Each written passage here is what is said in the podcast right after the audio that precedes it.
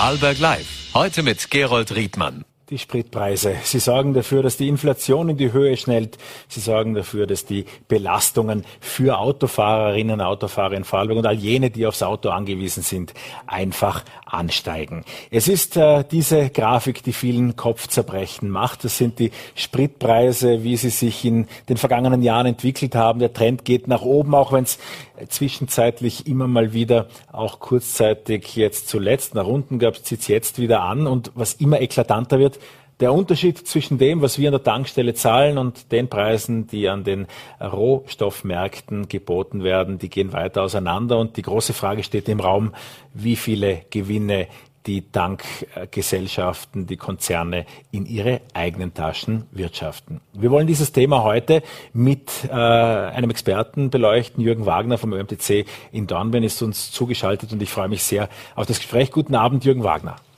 Guten Abend, Herr Riedmann. Das hohe Preisniveau, wie sieht es momentan aus Ihrer Perspektive aus? Aus der Perspektive nicht nur meiner Perspektive, sondern auch aus der Perspektive aller Autofahrerinnen und Autofahrer sieht es derzeit an den Zapfsäulen sehr düster aus. Es ist nicht dieses Bild, das wir schon seit ja, beinahe Monaten gewohnt sind, äh, dass wir einen hohen Preis haben, sondern äh, diese ganz kurze Entspannung in den letzten Wochen äh, hat uns Hoffnung gemacht, aber das ist alles wieder zunichte gemacht worden. Der Preis steigt wieder. Wir haben von Dienstag letzter Woche bis äh, gestern Dienstag wieder eine Preiserhöhung von von durchschnittlich sechs Cent hinnehmen müssen. Im wahrsten Sinne des Wortes als Autofahrer sind wir hier offensichtlich äh, den denjenigen, die, die die Rohstoffe zur Verfügung stellen, ausgeliefert, leider Gottes. Was sind die Faktoren, die man ins Treffen ziehen kann? Da ist natürlich dieser Konflikt äh, von Russland mit der Ukraine, über den wir auch später äh, noch sprechen werden im Verlauf der Sendung, der seine Auswirkungen hat. Aber es ist ja auch immer stärker festzustellen, dass der Preis des Rohöls mit dem, was wir in der Zapfsäule äh, zahlen, immer weniger zu tun hat. Genau, Herr Riedmann, man spricht davon, dass der Preis entkoppelt wurde. Äh, hier wird der Preis auf äh, anderen freien Märkten diktiert und diesem das ist nicht wirklich ein Diktat, aber diesen Preisnotierungen, da geben sich die Mineralgesellschaften, Mineralkonzerne der einzelnen Länder in Europa einfach so hin. Es ist natürlich bequem, weil hier ganz große Gewinne geschrieben werden durch diese Notierungen. Derzeit gibt es einige Faktoren, die vorgegeben werden. Sie sind natürlich teilweise schon gegeben, aber, aber nicht in dem Maße, wie sie vorgegeben werden. Zum einen haben wir derzeit Hamsterkäufe auf dem Markt generell auch getrieben von der Ukraine-Krise. Andererseits von der hohen Nachfrage, die Industrie brummt Gott sei Dank noch. Wir haben äh, offensichtlich äh, Raffinerien, die stillstehen. Das hat dazu mit der, mit, der, mit der Ukraine nichts zu tun. Das ist das Ölembargo gegen Russland. Also die, die Märkte, wo man sich das beschafft, das ist etwas komplizierter geworden. Äh, letztlich kommt das, was hat kommen müssen. Das hatten wir schon vor vor ja, vier, fünf Jahren äh, das niedrige, der niedrige Wasserstand der Transport, der, der Wasserstraßen, der Transportwege äh, Rhein und Donau. Äh, das lässt dann nicht mehr die Kapazitäten so und somit wird verdauert sich der, der Transport. Aber letztendlich sind das nicht die Hauptfaktoren, die den Preis in die Höhe treiben. Äh, man spricht auch noch von Hamsterkäufen Richtung oder Eindeckung für den Winterdiesel äh, und, und äh, Heizöl sind ja dieselbe Fraktion. Das heißt also alle Heizöl Fahrzeugkäufe äh, beeinflussen den Preis momentan auch noch. Äh, und dann kommt noch die Umstellung von Gas auf Öl hinzu. Also man hat viele Gründe, hier den Preis hoch zu treiben. Aber letztendlich wird er von dem, was wir ganz stark kritisieren, beeinflusst von den internationalen Börsennotierungen. Und das hat mit dem Preis in Österreich gar nichts zu tun. Diese internationalen Preisnotierungen, zum Beispiel am Spotmarkt in Rotterdam wird ein Preis für, für, für geringe Mengen im Verhältnis, was, was gebraucht wird, da werden ein paar Millionen Liter umgesetzt, gehandelt. Da wird ein, ein, eine Börsennotierung, eine fiktive Börsennotierung äh, festgesetzt ja, An Angebot und Nachfrage. Aber das ist nicht der Markt, der in Österreich den Preis diktieren darf. Das kritisieren wir sehr stark, weil hier hat die, die, hier hat jede Mineralölgesellschaft ihre langfristigen Lieferverträge mit den einzelnen äh, ja, Öllieferanten, ob das in der OPEC ist oder ob das andere Lieferanten sind letztendlich und den Zwischenhändlern. Aber hier haben die langfristige Verträge. Und dieser Preis, der dort bezahlt werden muss, der schwankt natürlich, ist der volatil und, und, und äh, ist auch krisengetrieben. Aber dieser Preis hat mit dem, was an der Börse, an diesen Fertigproduktmärkten äh, kalkuliert wird, gar nichts zu tun. Das heißt, hier kommen dann die Gewinnmargen zusammen und es gab ja diese Erhebung und äh, die OMV hat mit den doppelten Gewinnen abgeschlossen, genau seit der Krise äh, in der Ukraine und seitdem der Preis so steigt. Also das zeigt ja eindeutig, wo es herkommt.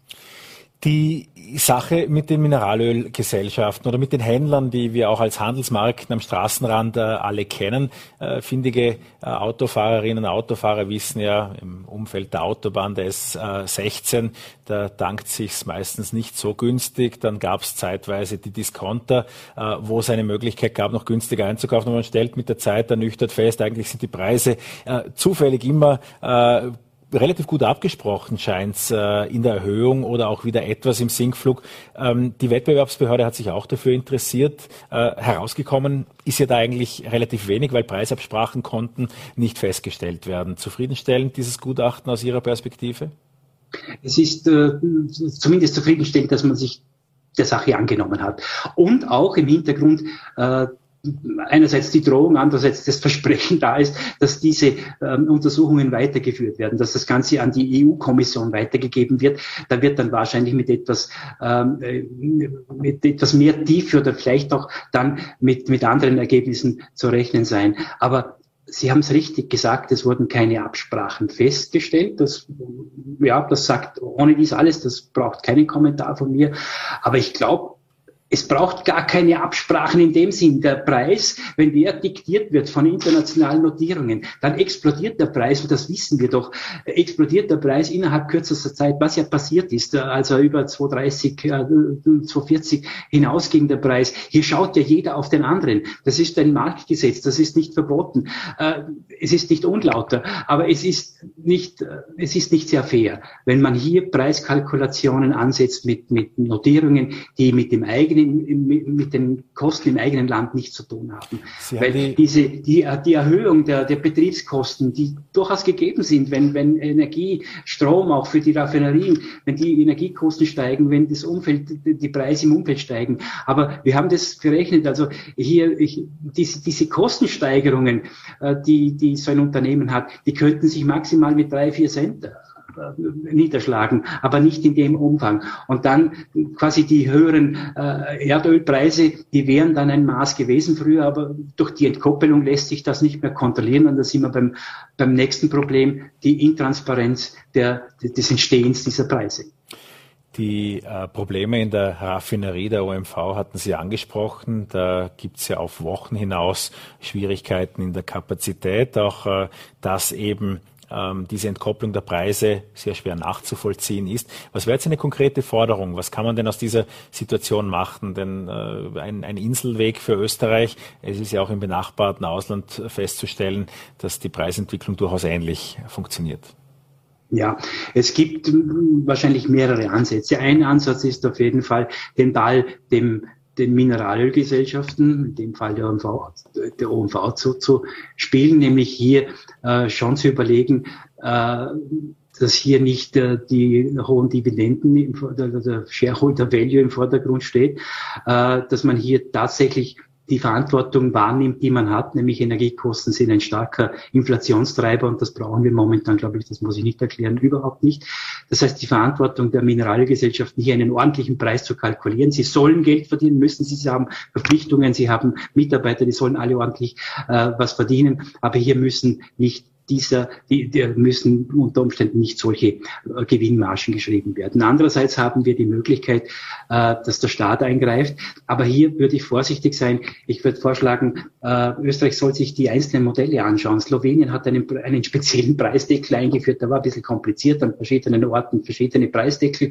Es hat Ungarn einen Preisdeckel eingeführt. Die haben auch teilweise Schiffbruch erlitten, damit die mussten ändern. Aber es hat Deutschland die Energie, die Energieabgaben auf, auf auf ein Mindestmaß, EU erlaubt das Mindestmaßgesetz, andere Staaten haben auch äh, Reduktionen eingesetzt. Hier sollte man vom Besten lernen und, und, und, solche, solche Modelle überlegen, wie man hier den, den, den, die mobilen Menschen entlasten kann. Aber äh, äh, Verzeihung, Herr Wagner, ich meine, das ungarische Modell, das hat mich jetzt mehr ans Freibier ausschenken und der Populismus-Gesichtspunkten erinnert. Schon. Ich, es, es, geht eben darum, alles anzuschauen und auch von, von schlechten Beispielen zu lernen, dass man das nicht tun muss, was die tun. Also grundsätzlich alles anzusehen, ist, ist schlau, glaube ich.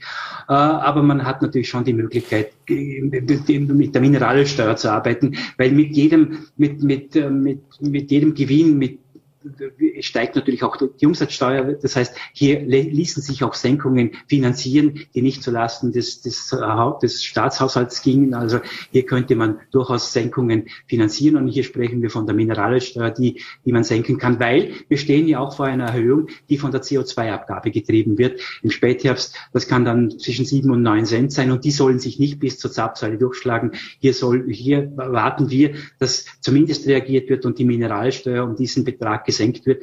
Die CO2-Abgabe braucht es, keine Frage.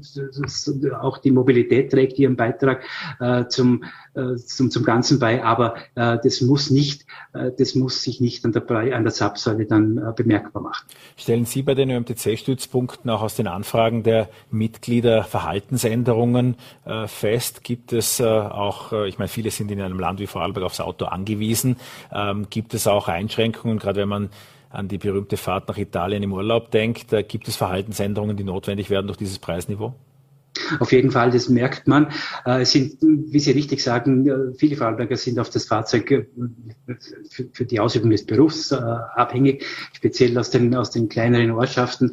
Ähm, aber die Leute, die, das spüren wir, die Leute, die aufs, aufs Auto verzichten können, die verzichten auf die eine oder andere Fahrt, nicht nur aufgrund der Gesundheit, sondern mittlerweile auch aufgrund der hohen Kosten und sparen sich ordentlich Geld. Und wir waren auch jetzt gefragt und haben eine Spritsparfibel entwickelt, die wird jetzt in dieser, dieser Tage veröffentlicht, wo wir nicht nur das vorsichtig fahren und das richtig tanken zum richtigen Zeitpunkt propagieren, sondern eben auch den einen oder anderen Kilometer nicht zu fahren. Letztendlich sind es 15, äh, 16 Tipps, äh, die wir geben können zum Spritsparen. Also hier sind die Tipps sehr gefragt und wir spüren das auch bei den Mitgliedern, dass das Thema Mobilitätskosten ein sehr großes ist sind ja ohnehin fast alle, nämlich an, ÖMTC-Mitglieder, aber verraten Sie auch den Nichtmitgliedern, was wären denn heiße Tipps zum Spritsparen?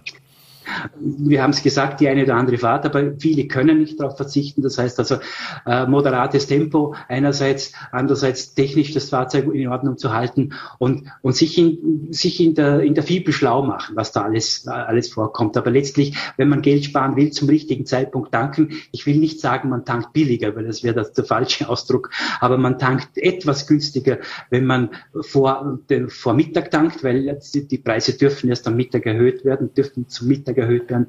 Äh, und am Sonntag, am Sonntag tankt man günstiger wie an den Wochentagen. Natürlich kann nicht jeder zu der Zeit tanken, aber wenn man sich hier das zur Gewohnheit macht und, und vielleicht auch noch von Tankstelle zu Tankstelle etwas den Preis beobachtet, es sind nicht alle immer gleich teuer.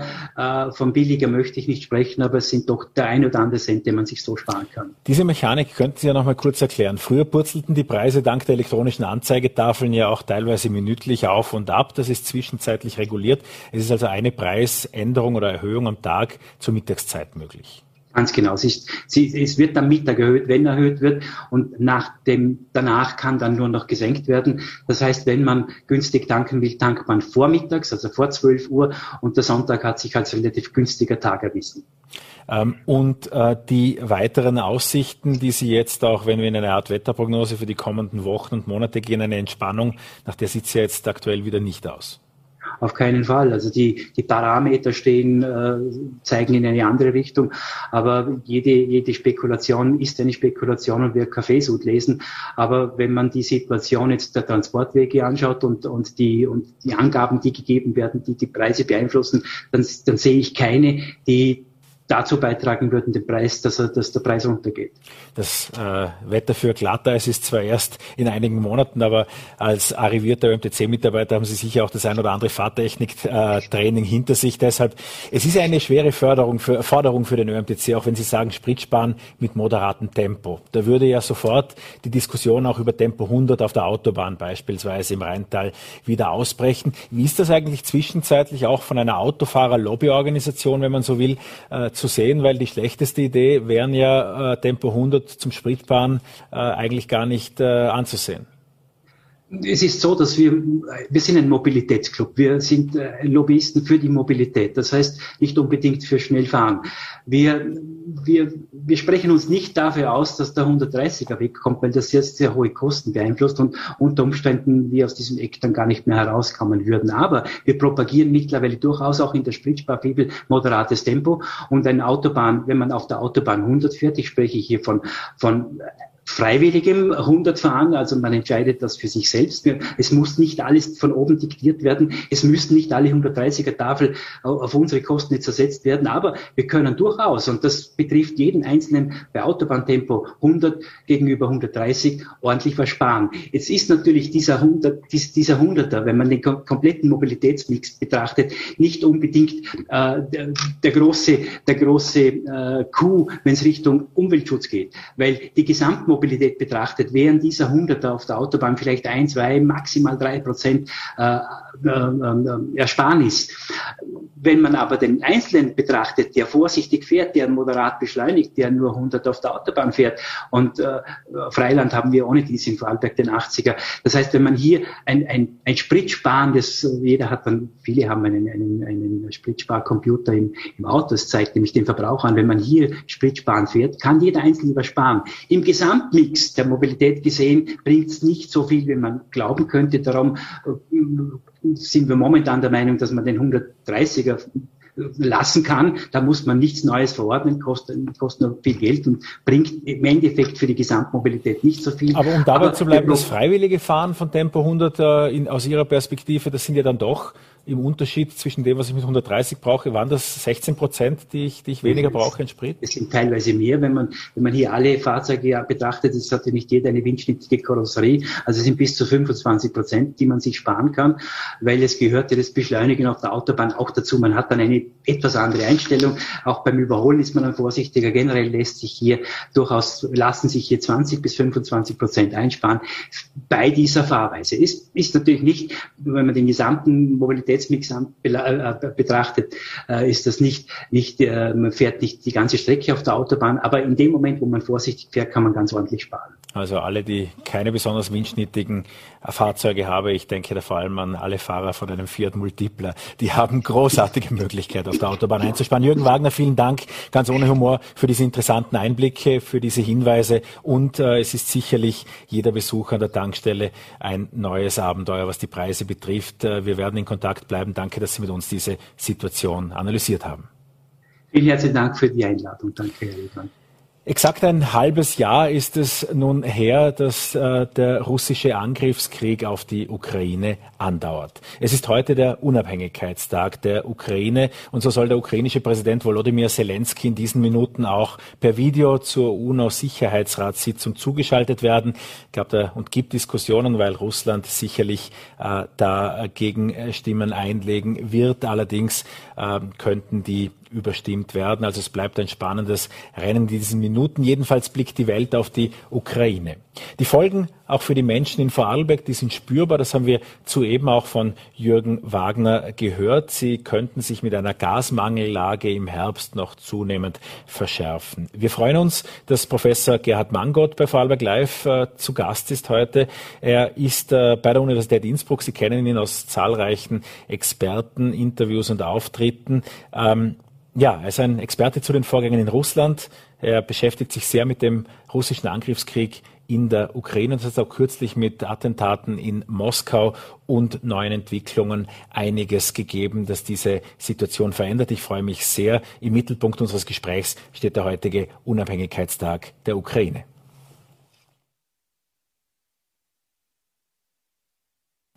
Herr Professor Mangold, heute ist Nationalfeiertag in der Ukraine. Jetzt hat der russische Angriff auf das Land seit genau einem halben Jahr angehalten. Wie ist Ihr Blick auf diese sechs Monate Krieg, die ja in Russland gar nicht so genannt werden dürfen?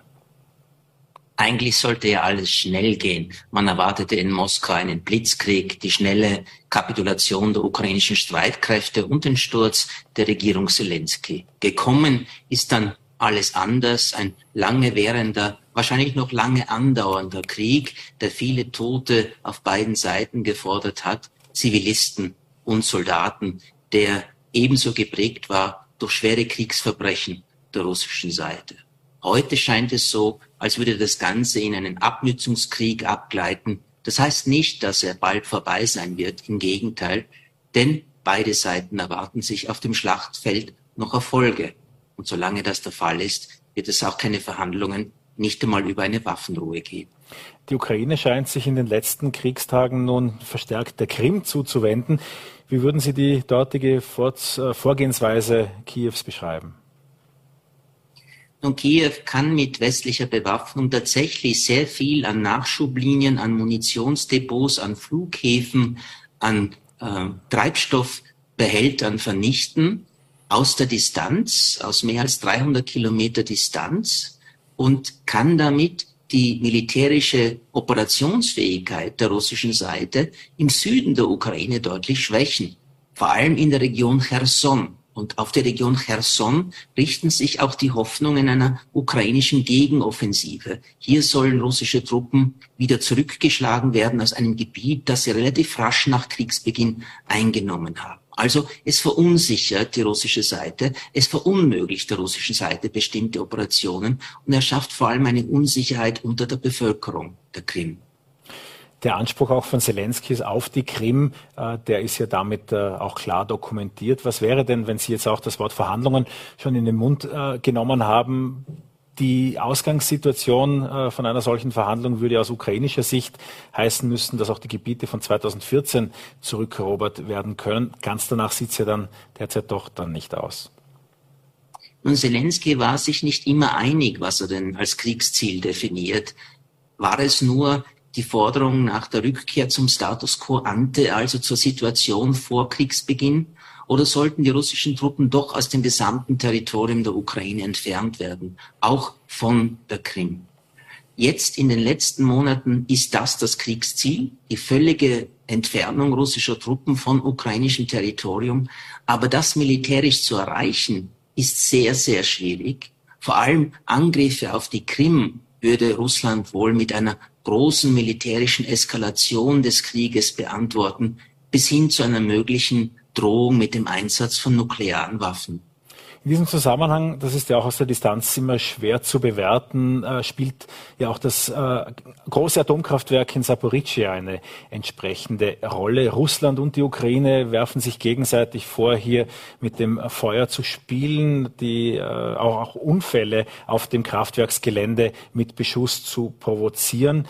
Ähm, ist eine Katastrophe auf dem Gebiet des Atomkraftwerks Saporischschja denkunmöglich? Ist das tatsächlich gefährlich? Wie ist da Ihr Bild der Lage? Nein, ein solcher Unfall, eine Kernschmelze ist durchaus im Bereich des Möglichen. Es ist völlig unverantwortlich von Russland, schweres Gerät auf dem Gelände dieses Kraftwerkes zu stationieren und von da aus die Stadt Nikopol anzugreifen. Und es ist unverantwortlich von der Ukraine, diesen Beschuss teilweise mit eigenem Beschuss zu beantworten. Es können Energiesysteme lahmgelegt werden, dann das Kühlsystem und als Folge dann eine Kernschmelze eintreten. Es wäre dringend notwendig, wenn dieses Gelände unter internationale Kontrolle, sprich unter Kontrolle der Vereinten Nationen käme. Aber das lehnt kategorisch die russische Seite ab.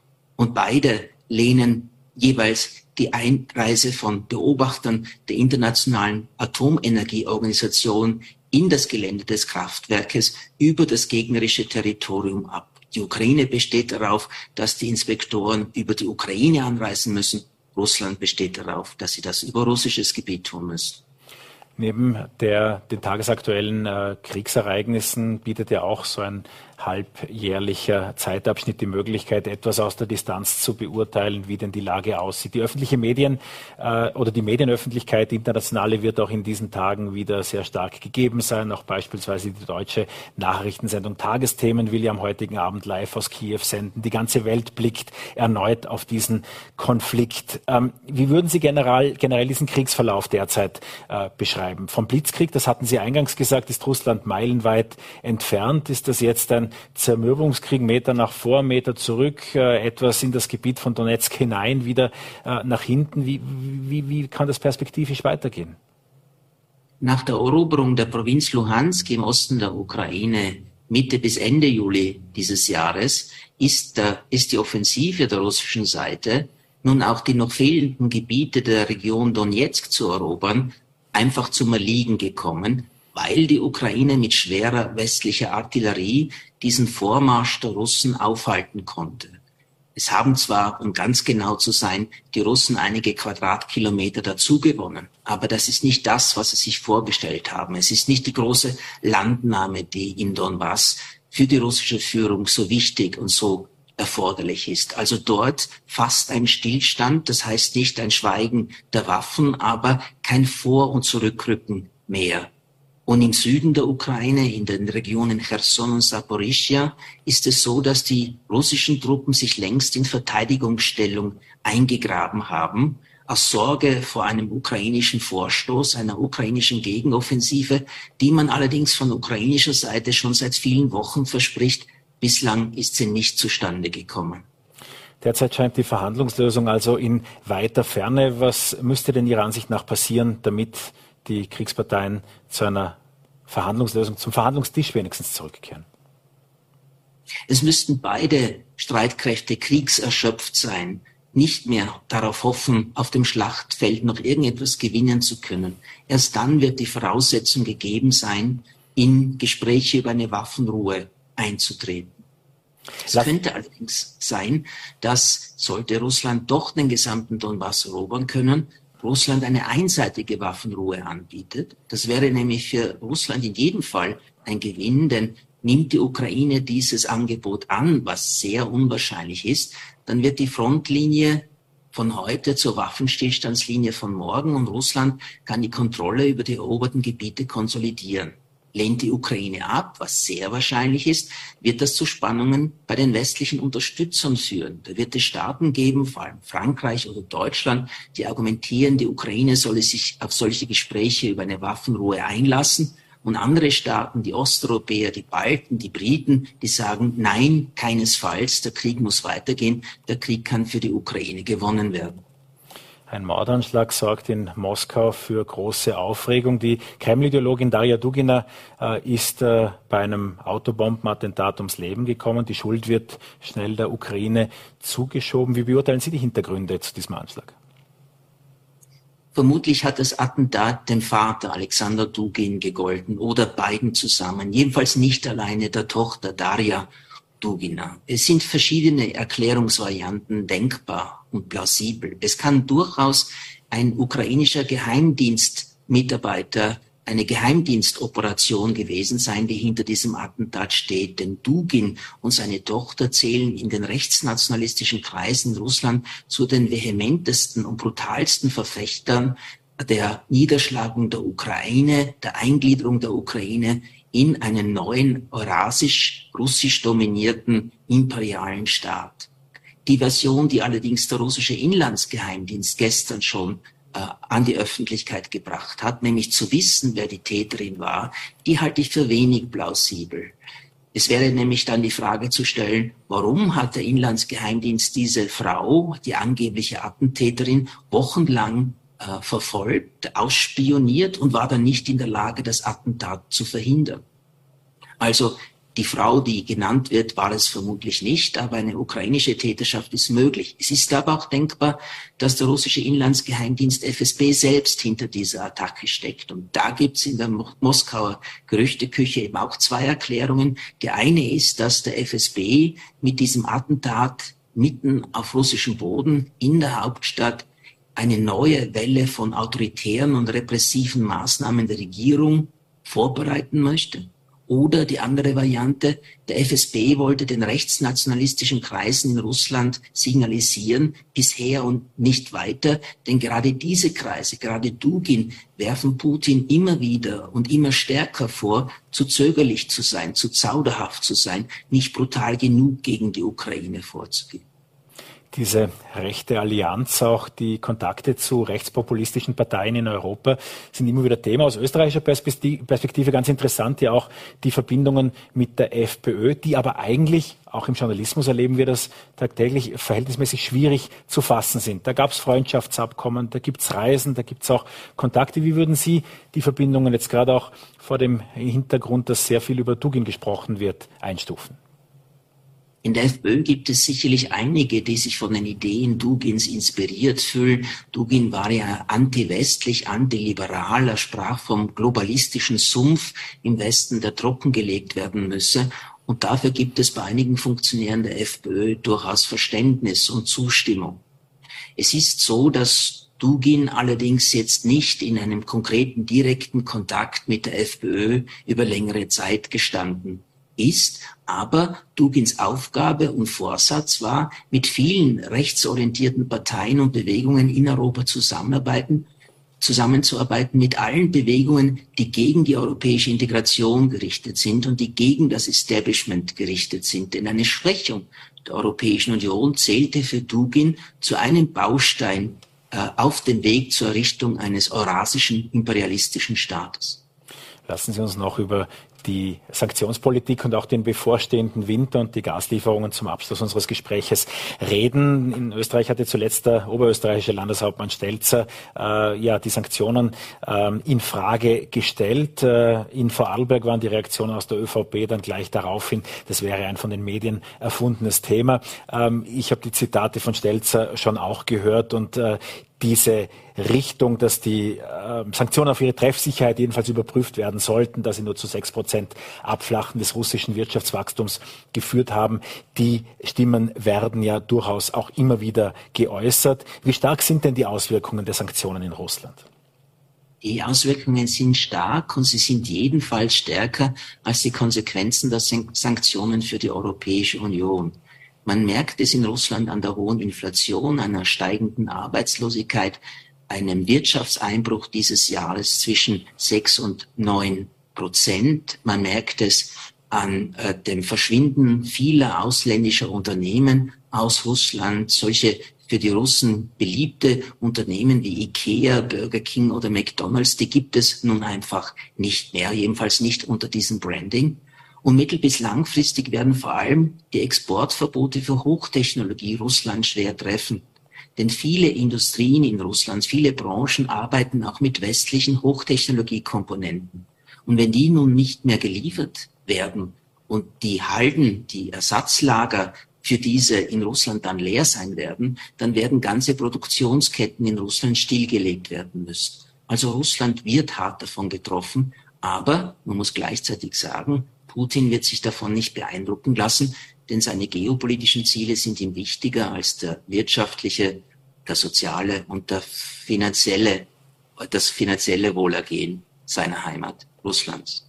Das ist zwar nicht der einzige Grund, aber äh, reiche Russen gegebenenfalls nicht die allerreichsten, die auf der Sanktionsliste stehen, aber reiche Russen haben auch diesen Sommer in Saint-Tropez und anderen schönen Orten getanzt. Es ist jetzt ja aller Orten die Diskussion eingetreten, einen Visastopp für russische Touristen zu erlassen. Österreich tut sich schwer damit, steht äh, auf der Bremse, jedenfalls das offizielle Österreich. Wie sehen Sie das, wenn es darum geht, russischen Touristen die Einreise zu verwehren? Nun, der Schengen-Kodex erlaubt eigentlich nicht, dass ganze Bevölkerungen auf eine Sanktionsliste kommen, keine Visa mehr erhalten. Es ist die Einzelfallprüfung erforderlich und nur unter bestimmten Gründen kann die Vergabe eines Visums untersagt werden. Also es gibt durchaus wichtige rechtliche Hürden und ich denke, es wäre auch politisch kontraproduktiv, denn das würde die russische Regierungspropaganda, dass der Westen Krieg nicht nur gegen die russische Führung, sondern gegen das russische Volk führe, gegen alles Russische noch einmal bestärken Und zuletzt, ein solcher Reisebann würde vor allem die Schichten des Landes treffen, die besser gebildeten, besser verdienenden, eher jüngeren Gesellschaftsschichten, die ohnehin gegen diesen Krieg sind, es nur nicht sagen können, weil die Zensur und die Haftstrafen, die für Kritik vorgesehen sind, das eben verhindern. Wie muss Putin selbst dieses Bild von ihm gefallen, wie er am Gashahn Europas sitzt? Mit wie viel Gaslieferungen aus Russland würden Sie diesen Winter rechnen? Und Russland hat schon seit dem Herbst des vergangenen Jahres das Gas immer weiter verknappt, bis zuletzt eben mit der Absenkung der Transportkapazität der Gasleitung Nord Stream 1 auf 20 Prozent. Russland sagt immer wieder, es habe technische Gründe, es seien Wartungsarbeiten oder andere technische Probleme, die es zu lösen gelte. Aber das ist alles andere als glaubwürdig. Denn wenn es so wäre, könnte Russland ja jederzeit mehr Gas über das ukrainische Transportnetz schicken. Dort werden aber seit vielen Wochen täglich nur etwa 42 Millionen Kubikmeter Erdgas transportiert. Vertraglich vereinbart mit der ukrainischen Seite sind aber 106 Millionen Kubikmeter pro Tag. Also die russische Argumentation, es seien technische Probleme oder gar die Sanktionen seien daran schuld, die sind nicht glaubwürdig. Es ist durchaus möglich, dass Russland die Gasversorgung im Herbst, im späteren Herbst völlig kappt. Die Folge wäre davon natürlich teure Energiepreise, die viele Haushalte und Industrien nicht mehr bezahlen könnten. Die Folge wäre Angst, in einer kalten Wohnung überwintern zu müssen, Angst, arbeitslos zu werden, weil energieintensive äh, Industrien schließen müssen. Und genau diese Angst, diese Unsicherheit zu schüren, ist eben auch ein Kalkül Putins, denn er nimmt an, je größer die Angst in den Bevölkerungen Europas ist, umso eher werden sie die Regierungen drängen, nicht so scharf gegen Russland vorzugehen. Und die Frage wird aufkommen, warum sollten wir für die Ukraine frieren? Russland-Experte Professor Gerhard Mangot war das genau an dem Tag, sechs Monate nach dem Beginn des Angriffskriegs von Russland auf die Ukraine. Ich fürchte, Herr Professor Mangot, wir werden zu diesem Thema noch öfters zu reden haben, bis es dann Winter wird. Danke jedenfalls für Ihre Zeit für Vorarlberg Live und liebe Grüße nach Tirol. Sehr gerne. Das Gespräch mit Professor Mangot haben wir aus Termingründen vor der Sendung aufgezeichnet. Das war somit Vorarlberg Live für den heutigen Mittwoch. Danke, dass Sie dabei waren. Sie sehen uns morgen wieder um 17 Uhr, wie gewohnt, hier auf voller.t, VNRT und Ländle TV. Ihnen einen schönen Abend.